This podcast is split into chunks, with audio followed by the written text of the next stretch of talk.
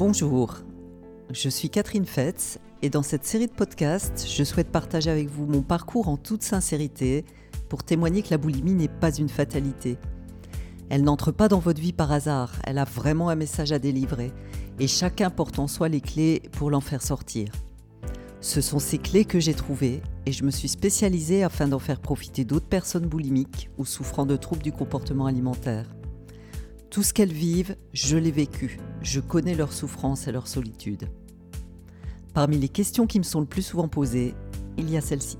Je suis boulimique, par où commencer pour m'en sortir? Je vais vous proposer cette clé. La première clé, c'est la clé de la décision. Vous savez, le fameux stop, ça suffit.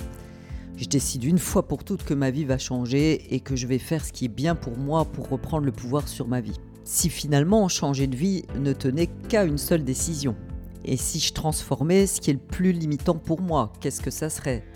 En quoi je pourrais le transformer? Comment serait ma vie si finalement je transformais cela? Les personnes que j'accompagne viennent souvent me voir en me disant Pour changer ma vie, je veux arrêter de manger. Pour autant, tous mes patients ont conscience que le problème se trouve ailleurs qu'au niveau alimentaire.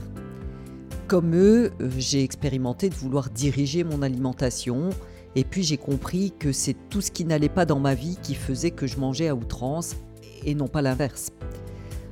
Et pour inverser le processus et prendre les bonnes décisions, je me suis alors posé la question de ce qui était limitant dans ma vie. Euh, ce qui était limitant pour moi quand je vivais avec la boulimie, c'était vraiment de ramer à contre-courant, de vouloir que les situations, les gens soient différents de ce qu'ils étaient, c'était de croire que je contrôlais ma vie en contrôlant les événements extérieurs finalement.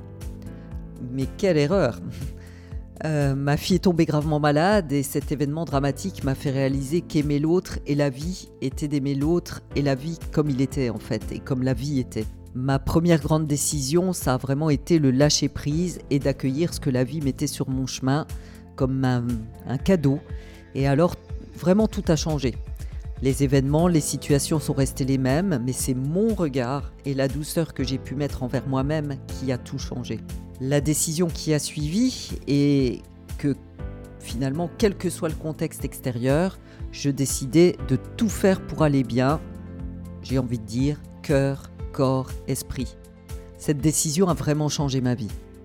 Je me suis demandé ce qui m'avait manqué le plus pour que tout aille mieux et mon incapacité à communiquer avec moi-même et les autres m'a paru évidente. J'ai alors décidé de commencer par me former à la communication. Et c'est l'objet de la deuxième clé que j'ai envie de vous confier. La clé numéro 2, c'est communiquer. Parce qu'en effet, communiquer, c'est d'abord communiquer avec soi et ensuite avec l'autre. Communiquer, c'est être à la fois à l'écoute de ses besoins tout en étant à l'écoute de l'autre.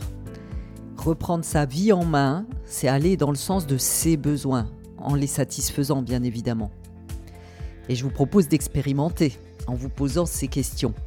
Et si vous vous interrogiez sur votre façon de satisfaire ou pas vos différents besoins.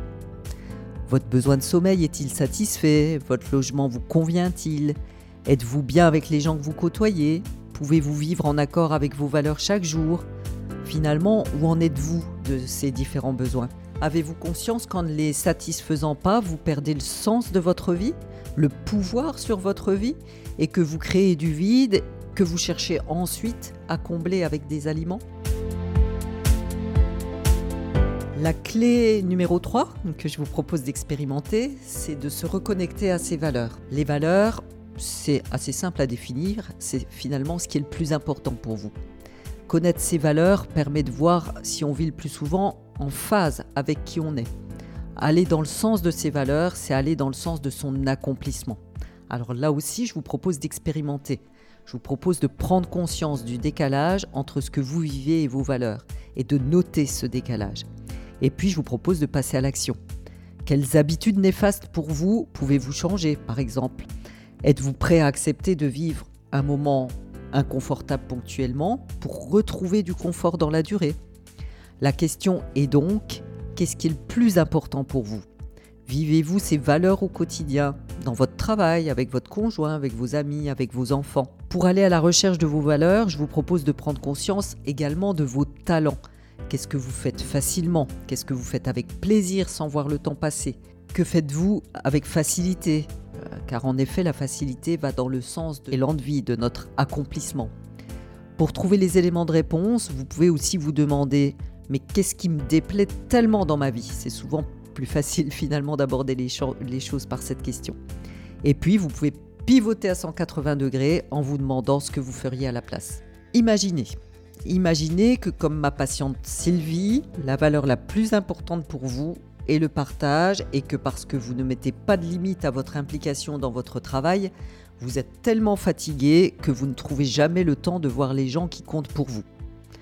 Imaginez qu'au lieu d'être présent pour les vôtres dans les moments importants, vous n'ayez pas la force de sortir de chez vous.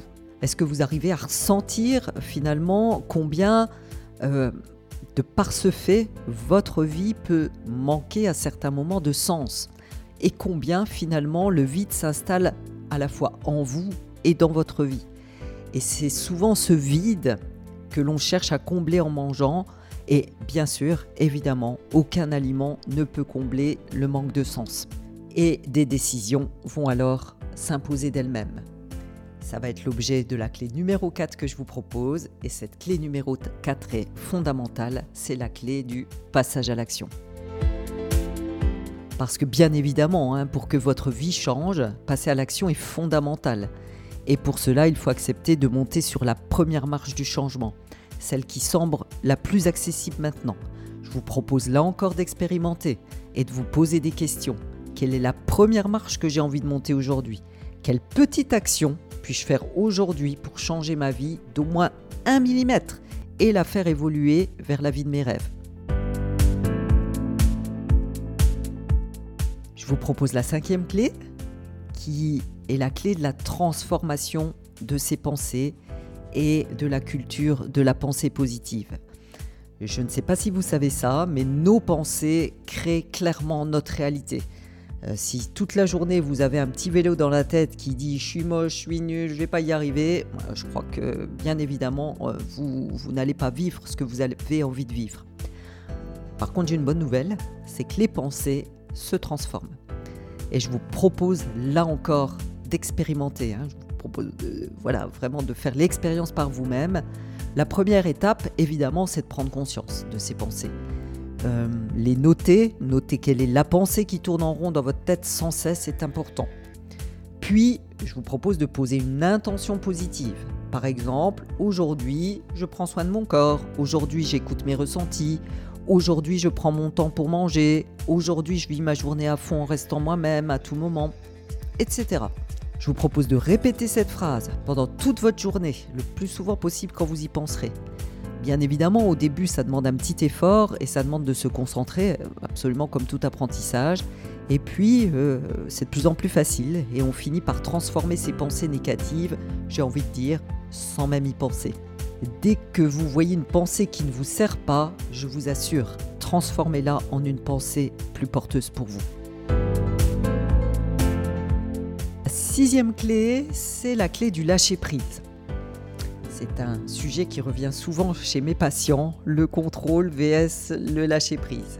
Est-ce que vous avez déjà remarqué combien juger l'autre ou penser ce que pourrait penser l'autre est un moyen de ne pas regarder en soi ce qui ne fonctionne pas de la bonne manière?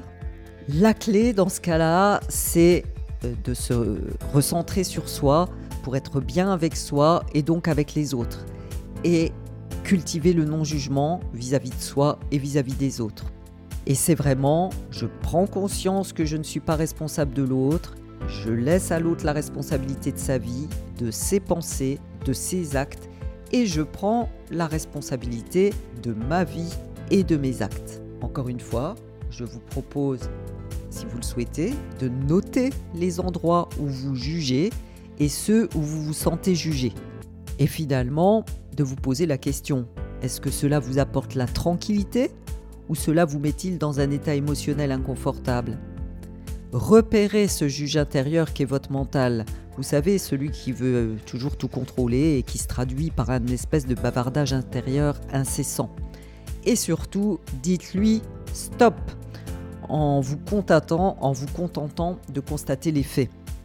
Envoyez votre mental en vacances sur un transat et voyez combien vous vous sentez plus léger, plus en paix avec la vie. Soyez fiers d'avoir fait ce pas et remerciez-vous d'avoir osé le faire. La clé numéro 7, qui est une clé importante, est la clé de la gratitude. Je vous propose vraiment de focaliser sur tout ce qui va bien dans votre vie et d'en être reconnaissant. Je vous propose de commencer à noter sur des post-it une, deux, trois petites ou grandes choses d'ailleurs hein, qui étaient bien dans votre journée. Par exemple, j'ai réussi à dire non, j'ai réussi à me motiver pour faire mes 10 minutes de sport, j'ai parlé à ma mère sans la juger, j'ai pris soin de ma peau, j'ai mangé calmement, j'ai capté un beau sourire et je suis resté moi-même, je n'ai pas cherché la perfection, j'ai accepté sans jugement d'être égoïste à un moment donné, j'ai été fier de moi, etc. Et je vous propose de mettre tous ces post-it dans un vase que j'appelle le vase de gratitude. Euh, vous allez vite vous apercevoir que votre journée n'était pas si catastrophique que ça. Plus on pratique ce petit entraînement, plus on s'ouvre à voir le positif dans notre vie et plus on voit les opportunités qui jusqu'alors étaient invisibles. Passer par ces étapes permet de se reconnecter, de reconnecter le corps, le cœur et l'esprit. Et cela permet vraiment de se sentir complet et en paix, en paix avec qui nous sommes, et donc de ne plus chercher à l'extérieur quelque chose pour se sentir complet. Toutes ces étapes et d'autres encore sont celles par lesquelles je fais passer les personnes que j'accompagne. Et ce qui me touche vraiment, c'est de voir les transformations, de voir à quel point les gens passent d'un repli sur soi à une ouverture. Ce qui me touche, c'est de voir le rayonnement sur leur visage, c'est de les voir sourire à la vie et surtout, c'est d'observer que petit à petit, la boulimie n'a plus sa place dans leur vie et que leur vie se remplit de qui ils sont, de joie, de plaisir et d'amour. Et ça, je peux vous assurer que c'est possible pour vous aussi.